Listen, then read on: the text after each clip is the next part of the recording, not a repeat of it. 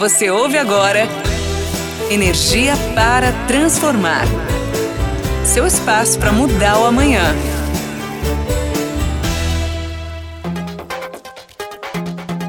Olá, como vai? Seja muito bem-vinda, muito bem-vindo ao podcast Energia para Transformar da EDP.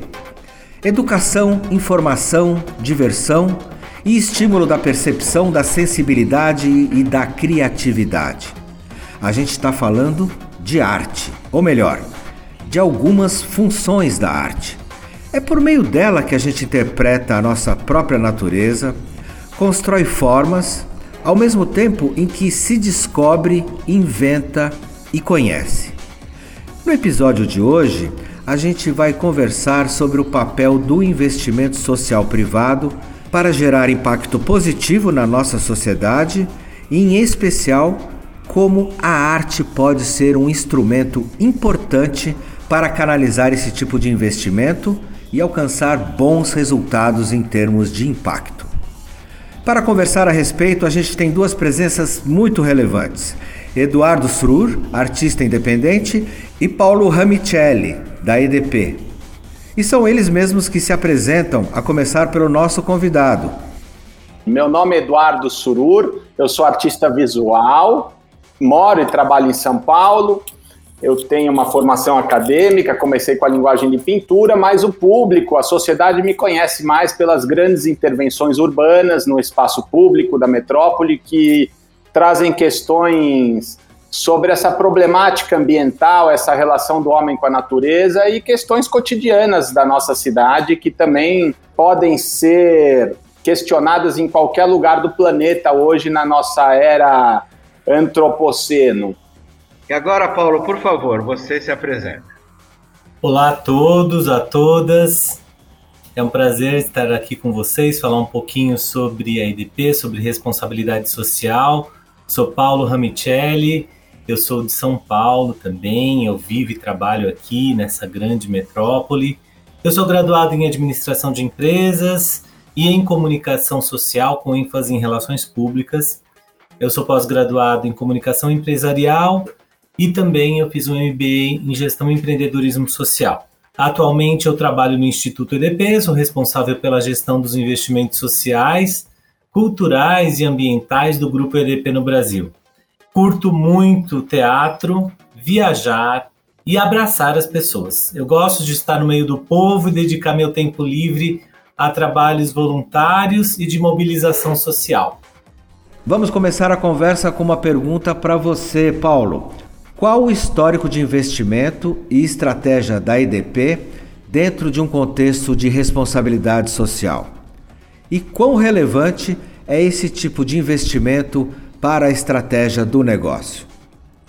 Bom, essa pergunta me remete aí a uns 20 anos, quando ah, os investimentos sociais eles ainda não eram tão estruturados ah, na empresa. Então, ah, nós tínhamos aí uma atuação muito mais de filantropia, de doação pela doação, sem saber para onde estavam indo os recursos da empresa. Foi lá no ano de 2001, mais ou menos, criou-se uma área de responsabilidade social que começou a estruturar todos os investimentos sociais das empresas, de um modo geral. E na EDP não foi diferente. As empresas que faziam parte do grupo EDP, elas começaram a estruturar os seus projetos. E para isso criou-se uma política de investimento social e foi feita uma avaliação de todo o portfólio de investimentos sociais dessas empresas para que nós identificássemos o nosso foco de atuação no âmbito global, até para mensurar mais o nosso impacto é, na sociedade. Então, nós começamos com uma política de investimentos sociais, e logo na sequência criou-se, né, surgiu o desejo de criarmos um instituto. E aí foi o ano de 2007 quando criamos o Instituto EDP, ao qual eu faço parte desde o comecinho dele. E ah, nesse momento nós criamos algumas estratégias de atuação, focos é, como assistência social, desenvolvimento local, educação, e periodicamente nós fazemos uma avaliação se esses focos eles continuam sendo favoráveis, estratégicos, de acordo com o momento que nós estamos vivendo. E aí a gente acaba é, jogando isso para a sociedade para nós identificarmos potenciais parceiros para defenderem a nossa a, a EDP na comunidade, porque o investimento social para nós visa o desenvolvimento da comunidade, da sociedade, do desenvolvimento humano e social. Automaticamente vai ter também um retorno não só para a comunidade, para o beneficiário, mas também para a empresa, uma vez que a gente tem esse desenvolvimento humano e social.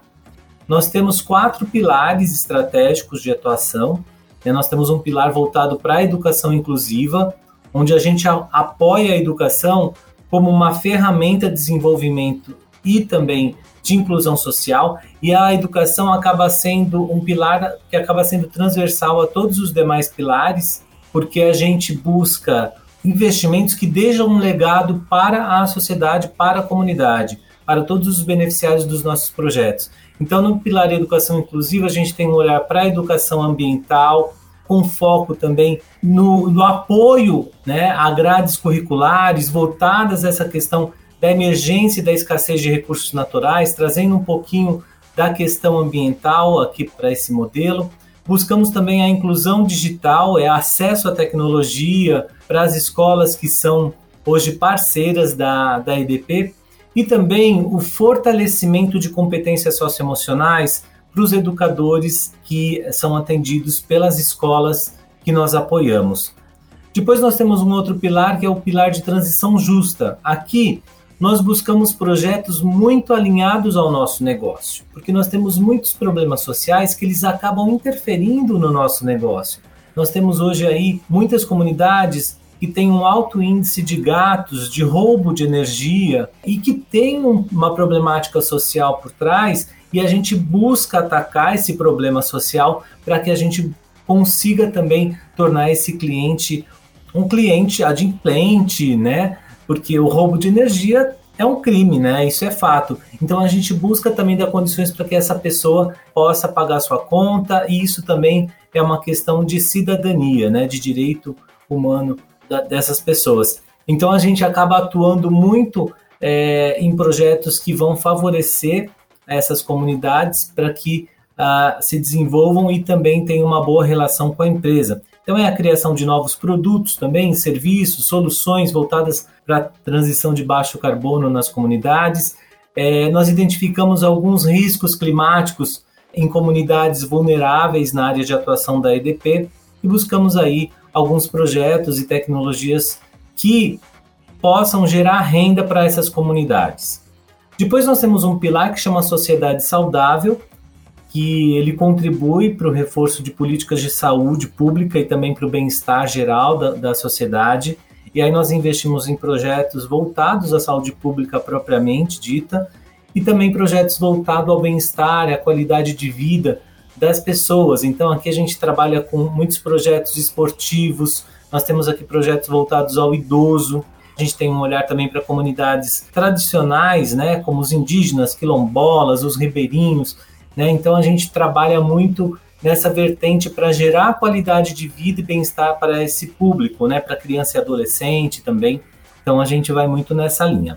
Por fim, nós temos um pilar chamado cultura transformadora, e nesse pilar, a gente busca preservar e dar acesso, incentivar a arte e a cultura como um veículo de transformação social. E aqui a gente entra num caminho que tem muito a ver com a, o DNA da empresa, né, da EDP, que por ser uma empresa portuguesa, ela tem um olhar, né, ela, ela destina parte desse seu do recurso e do investimento cultural para a cultura lusófona.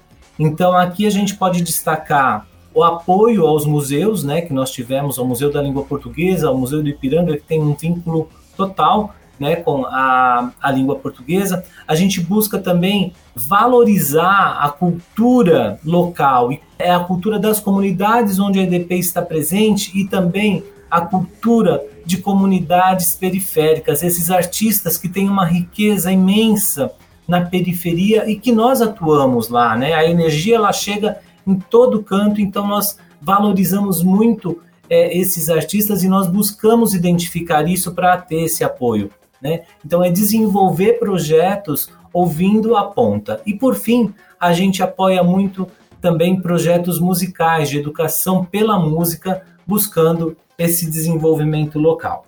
Eu acho que para finalizar, eu só colocaria aqui mais um pontinho, que é o colaborador. Né? Não adianta investimento social sem termos o colaborador EDP na atuação, né? como um protagonista. Então, nós temos um programa de voluntariado que ele também segue aí esses pilares que, que eu comentei e, além disso, abre espaço para que o colaborador identifique qual é a minha causa. E a partir daí, ele vai desenvolver uma ação solidária, voluntária. Né? Ele tem quatro horas por mês durante o horário de trabalho para poder se dedicar nessa atuação social. Então, é, a EDP e o Instituto EDP acabam atuando dessa forma. E eu sou muito feliz por fazer parte desse movimento, nesse período todo, porque é muito rico. Né? Então, eu fico muito feliz em poder é, estar à frente desse trabalho com a equipe do Instituto EDP. Nós estamos do Amapá ao Rio Grande do Sul atuando, são 12 estados, né? mais de 60 municípios que nós atuamos, então é muito rico essa diversidade, essa pluralidade cultural, social. Isso é, nos traz muito conhecimento para que a gente possa investir da melhor maneira possível. Obrigado, Paulo. E agora, trazendo a conversa para o Eduardo, do lado de um transformador social. Qual que é a importância dessa parceria com o setor privado? E qual que é a melhor forma de construir essa relação de parceria, na sua opinião, Eduardo? Acho que lá pelos anos 2000, imaginem um, um cara que queria ser artista no Brasil, que tem bastante carência cultural, bastante concentração de informação cultural para uma elite, como é que eu poderia desenvolver um repertório, uma poética. Acho que é importante vocês, ouvintes, entenderem como é que eu cheguei nessas grandes intervenções e como elas hoje são exemplo de transformação cultural, transformação social, como, como ela impacta no cotidiano de milhares de pessoas. Tudo nasceu aqui, nesse lugar que eu estou conversando com vocês, que é um ateliê, onde a pintura me entregou a formação, me entregou a, a, o esqueleto de construção de um artista que trabalhava dentro de um circuito institucional. Eu participava de exposições em galeria, é, ganhei prêmios em museus e eu acabei definindo as artes plásticas como um, um caminho profissional. Mas alguma coisa estava faltando. Eu sentia falta é, dessa relação com o público, desse abraço caloroso que o Paulo mencionou. Como é que um pintor que tem que ficar sozinho num ateliê e ser muito paciente para terminar um trabalho, estabelecer essa relação com, com a linguagem pictórica, como é que eu rompi essas fronteiras da pintura, as paredes do ateliê?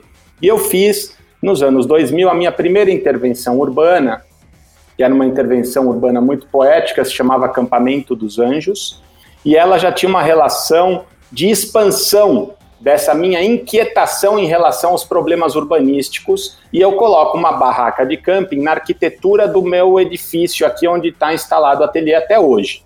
E ali eu percebi uma potência que era exatamente essa. Como nós levamos arte, como que nós fazemos uma provocação do olhar e tiramos as pessoas é, dessa paisagem urbana de uma anestesia mental porque a dinâmica da cidade muitas vezes nos desconecta de questões essenciais. E aí surgiram as intervenções urbanas na minha vida. Essa inquietação ela partia de uma diluição de fronteiras, no meu entendimento, o, o que hoje é uma coisa bem definida. Eu tinha uma grande dificuldade de separar arte e vida. E essa dificuldade, que era um grande transtorno, foi criando musculatura com as intervenções, porque aí eu tinha nas mãos a possibilidade de fazer um trânsito entre as linguagens. Eu poderia pintar, poderia esculpir. Aí eu começo a trazer outros profissionais para esse processo criativo, produtoras, engenheiros que me viabilizam tecnicamente essas ideias. Porque eu sempre defendi que o artista, ele não é o feitor, o, o, que tem a capacidade manual de executar uma pintura. Antes de tudo isso, o artista ele é um personagem que tem uma ideia. Então, essa inquietação foi o motor propulsor para eu olhar pela janela do meu ateliê e descobrir que a cidade seria a minha grande tela em branco, a minha plataforma de trabalho.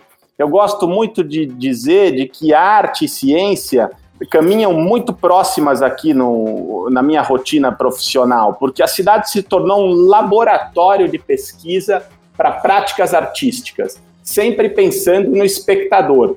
E é aí que vem a transformação social, porque no momento que eu vou para o espaço público, eu preciso ter uma relação direta com muito mais pessoas.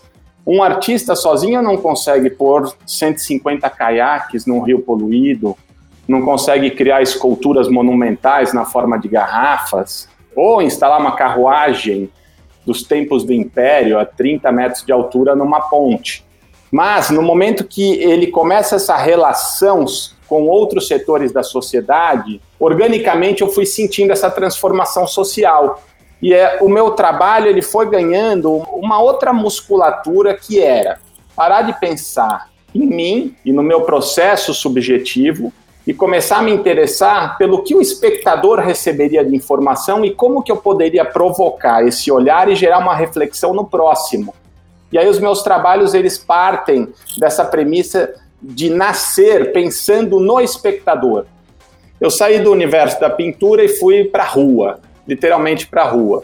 Então, eu destruí essas fronteiras institucionais que me pareciam limitadas, principalmente aqui no Brasil, e aí eu vou levar a arte para os espaços periféricos, para essa população que não tem acesso à cultura.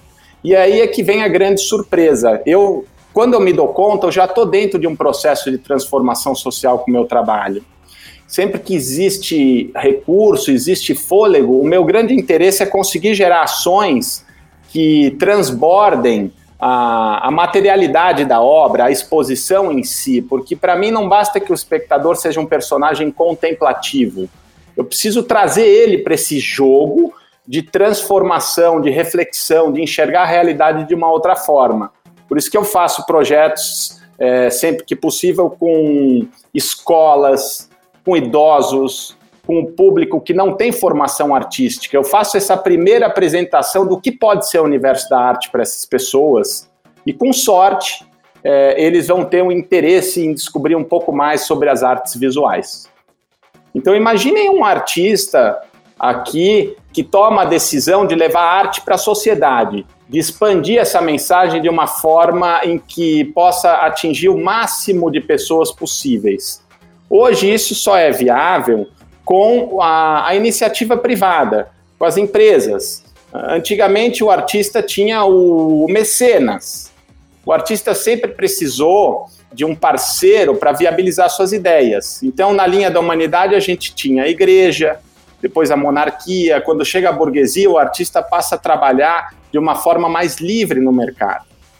Tenho como experiência sempre aproximar o Estado da iniciativa privada, e com a soma dessas duas forças, as intervenções acontecem.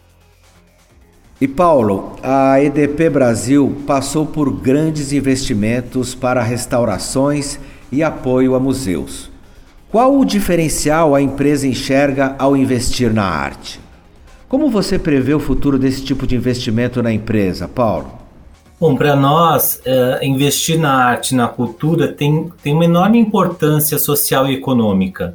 E, em razão disso, é uma capacidade de aglutinar, de gerar riqueza financeira e empregos. Né? Um investimento sério na indústria cultural ou na economia criativa, ela contribui de fato para essa retomada do crescimento que a gente está buscando também hoje nesse período de pandemia e o que vem nesse período pós-pandemia. O nosso apoio né, aos museus, além de trazer muito essa questão do apoio à cultura lusófona, que está no sangue da EDP, no DNA, como eu comentei, é, ela também vem buscando exatamente essa questão uh, do apoio uh, à geração de renda, à, à geração de riqueza, né, à geração de empregos.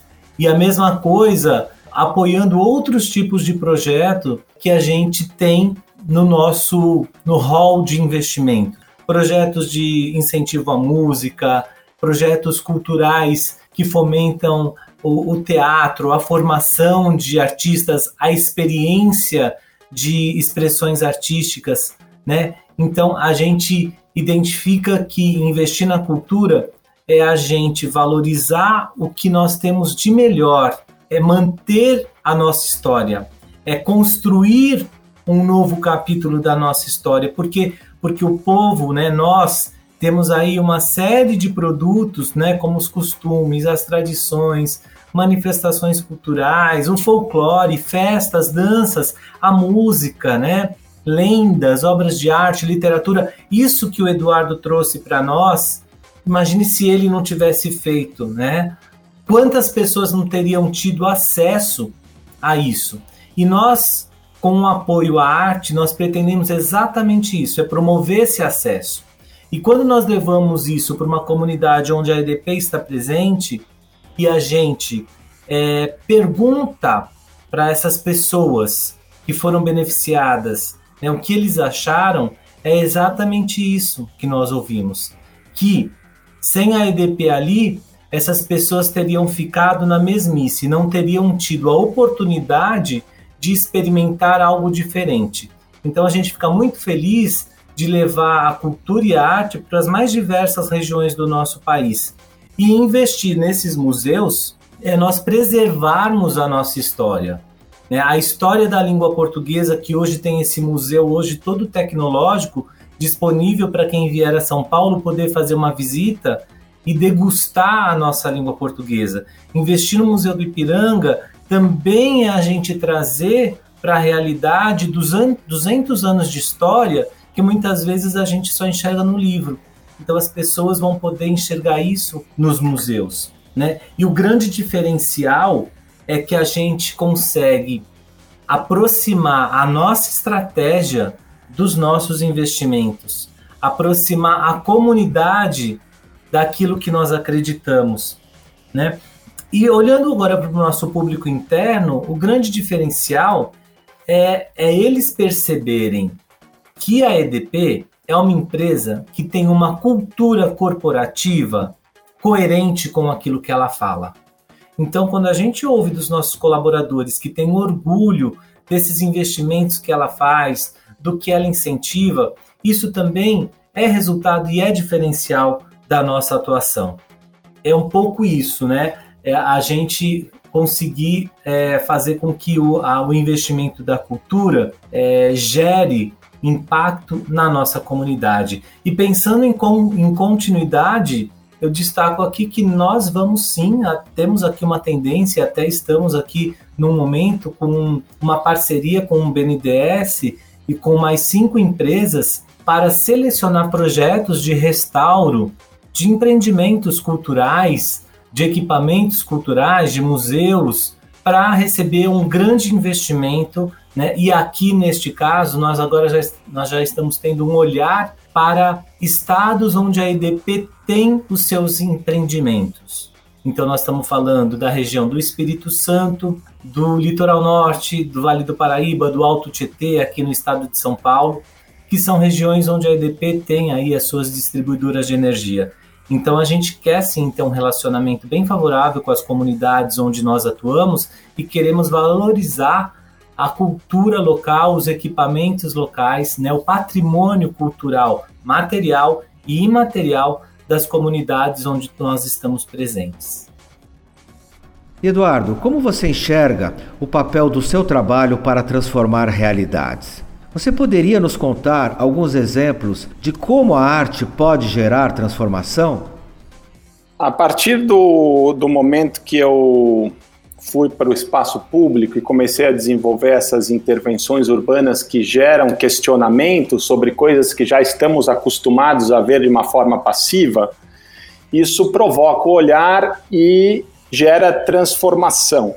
Que tipo de transformação? Eu acredito que isso é uma transformação profunda e, e em diversos níveis, porque você pode atingir o que eu gosto muito de dizer, e falo isso com muito orgulho, as futuras gerações. Hoje eu tenho visto imagens dos meus trabalhos em livros de escola, no Brasil inteiro, e com sorte a gente planta uma semente de transformação.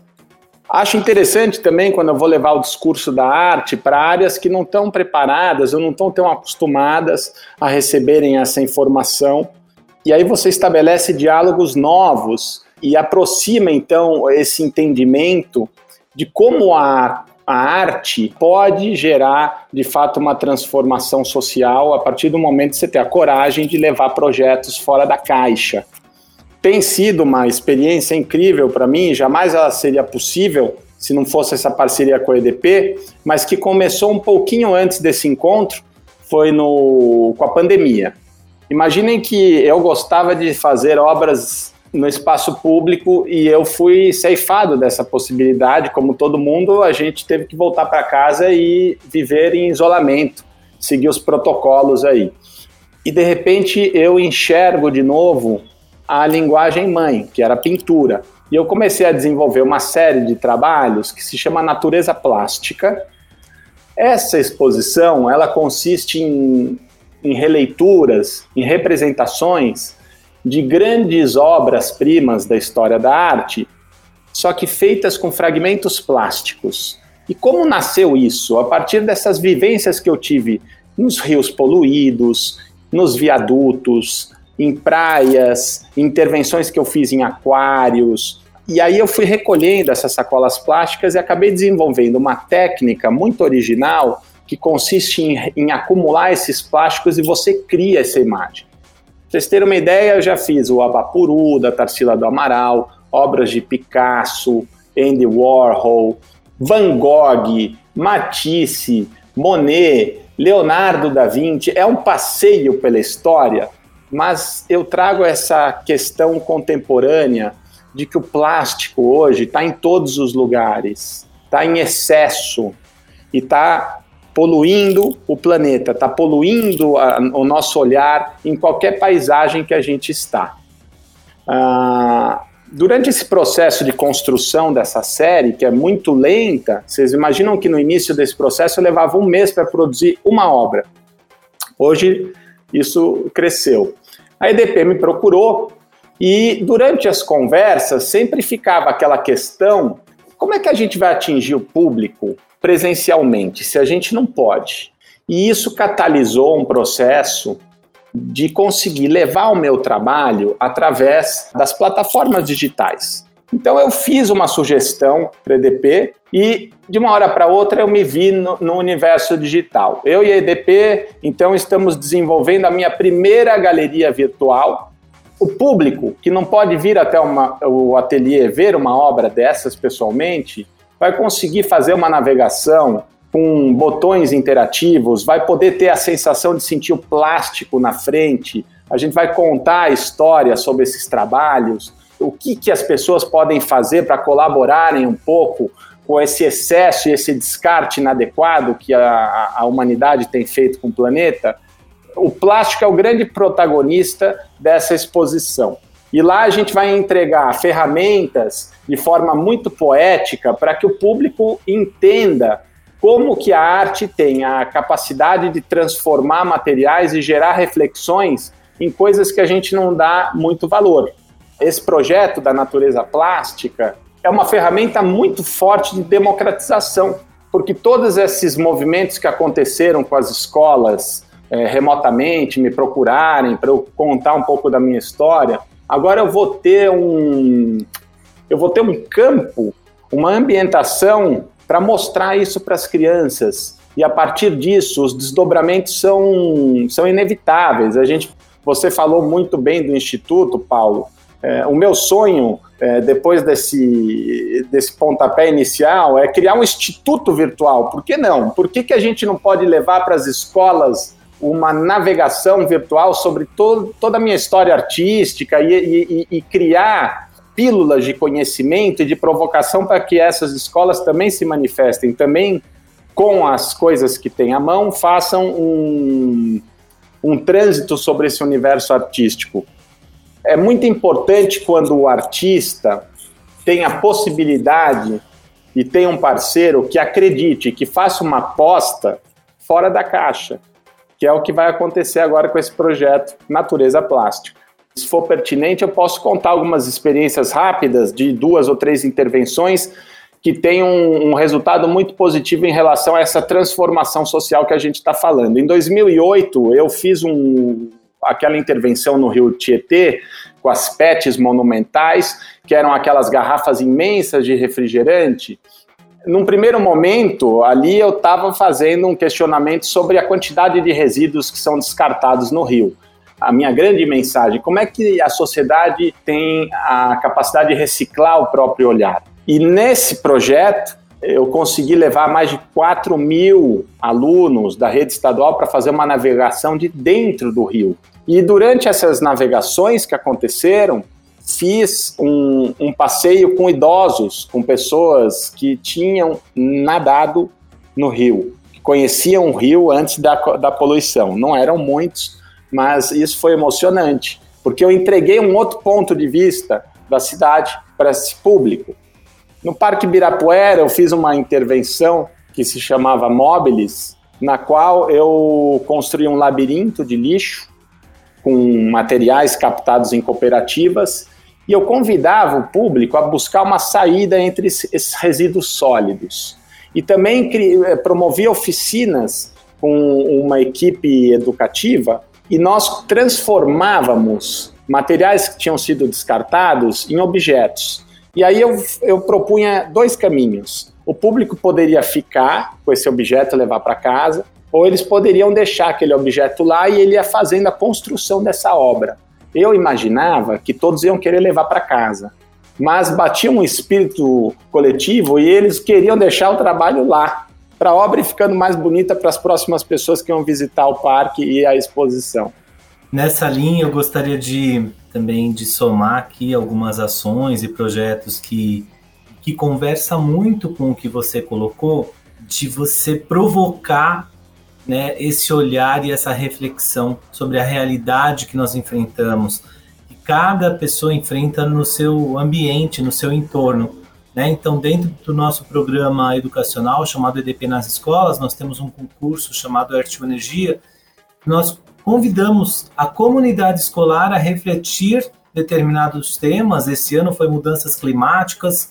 E aí a gente pede que eles reflitam o tema por meio da leitura de um livro, discutam em sala de aula e transformem essa discussão em arte. É, materiais recicláveis que são transformados e eles acabam gerando esculturas, painéis e que representam a realidade que eles estão enfrentando. Um outro projeto chama Brincando com Pipas, que visa contribuir para uma conscientização melhor e segura com relação à brincadeira com pipas, onde nós colocamos o aluno como protagonista também para olhar para a realidade e desenvolver algum projeto. Eu estou falando de alunos do ensino fundamental, do ciclo inicial, do quarto ou quinto ano, alunos de 10 anos de idade, que enxergam a problemática do pipa na sua localidade e buscam soluções por meio da arte também e que acaba é, interferindo na, na comunidade onde eles vivem. Então, a arte, né, a cultura tem esse poder, né, o poder de impactar e também conscientizar as pessoas sobre a realidade que eles estão vivendo e gerar mudanças de hábito. Esse trabalho do Eduardo é fantástico. Eu passava todo dia em cima ali da ponte Cidade Jardim e eu ficava só admirando aquilo. Nos primeiros dias eu ficava me perguntando o que, que era aquilo, né? Que significava. E depois percebi o quão essa intervenção artística ela realmente provocava e nos fazia refletir sobre a questão dos resíduos. Talvez o Paulo esteja se referindo aos caiaques, que foi a minha primeira obra aqui, foi em 2006. Aquilo era um susto nos olhos, porque é como se eu tivesse abrido um portal e a gente voltasse na história, na época que o Rio Pinheiros de fato era integrado com a cidade. Depois vieram diversos erros urbanísticos ao longo de décadas e o rio foi ficando de lado e a gente só lembra dele quando passa pelas pontes e sente o cheirinho. E aí eu queria deixar uma mensagem, que é a seguinte: nós, como profissionais, estamos sempre muito preocupados em manter o controle da situação. Mas muitas vezes, quando a gente perde o controle da situação, aparecem os melhores resultados. E nas intervenções, esse exemplo para mim ficou muito claro. Com os caiaques, quando eu tive aquela imagem icônica do, de um mapa da América no meio de todo aquele lixo com os caiaques. E tem outras situações em que as obras vão mudando sua característica pela dinâmica da cidade e da própria vida urbana. E tem um outro projeto, uma outra intervenção bastante interessante, talvez você lembre, Paulo, na Ponte Cidade Jardim, porque eu estou do lado dela, estou falando com vocês, estou vendo a ponte, que são os trampolins.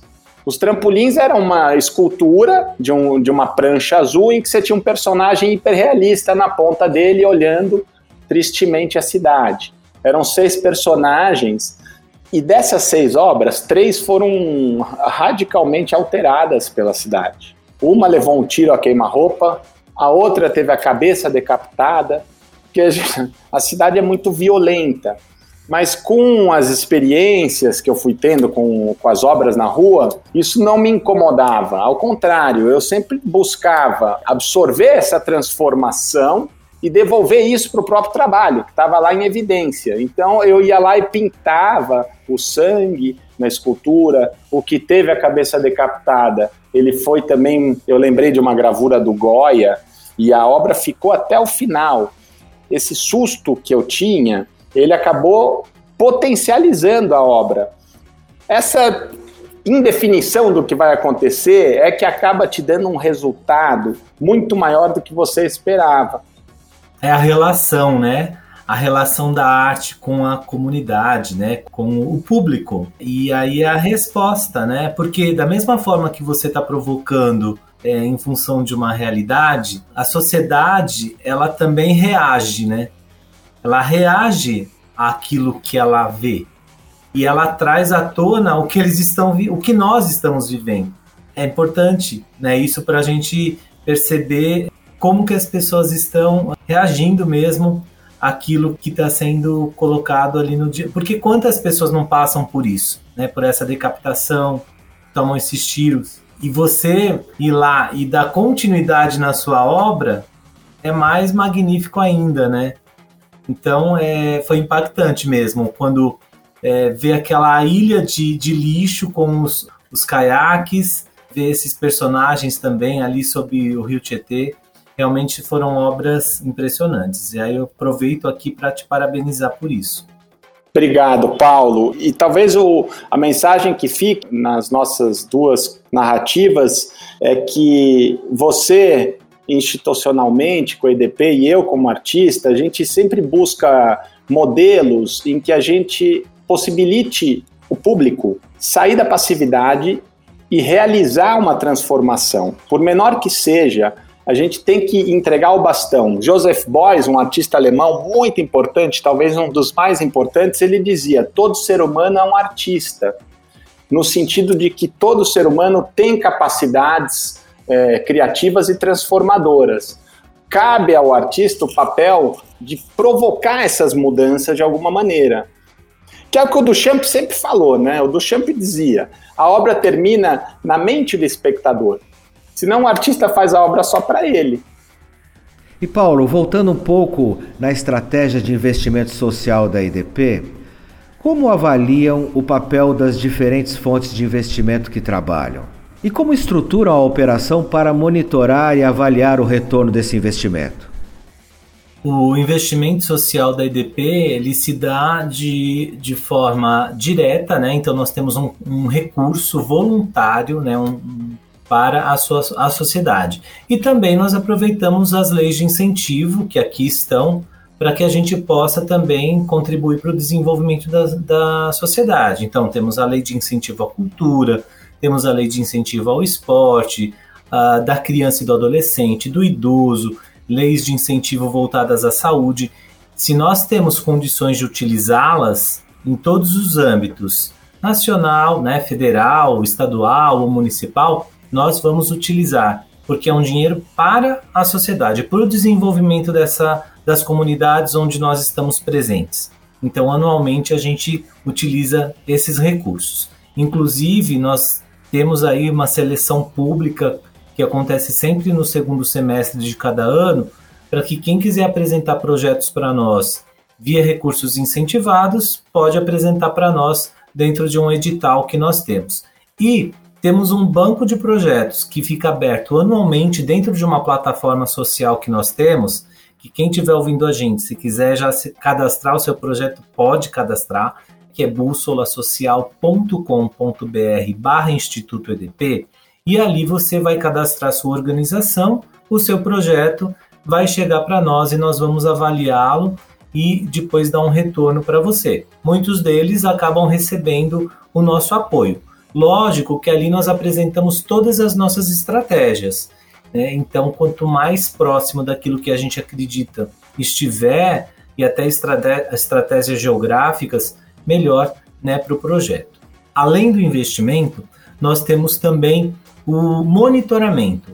Né? O monitoramento de todos os projetos que nós apoiamos, eles são acompanhados pelo Instituto EDP, Cada organização, cada proponente faz um relatório trimestral para nós nós fazemos esse acompanhamento. Porque não é só o investimento social, não é só o recurso que nós oferecemos. Nós oferecemos também a nossa expertise enquanto empresa. Né? Muitas vezes nós apoiamos a gestão daquela organização para que ela seja melhor naquilo que ela faz. E muitas vezes a própria organização ela nos ensina. Né? Essa troca de conhecimento, esse compartilhamento de conhecimento é, é muito rico. A Rebeca, né, de Guarulhos, a nossa ginasta medalhista, ela surgiu num projeto social em Guarulhos. Então, quantas Rebecas nós não, não temos aí, né? E que vale a pena assim a gente propor esses investimentos sociais, aproveitar as leis de, de incentivo, porque muitas vezes o projeto, a organização social, ela depende sim desse investimento para conseguir co colocar em prática o seu projeto.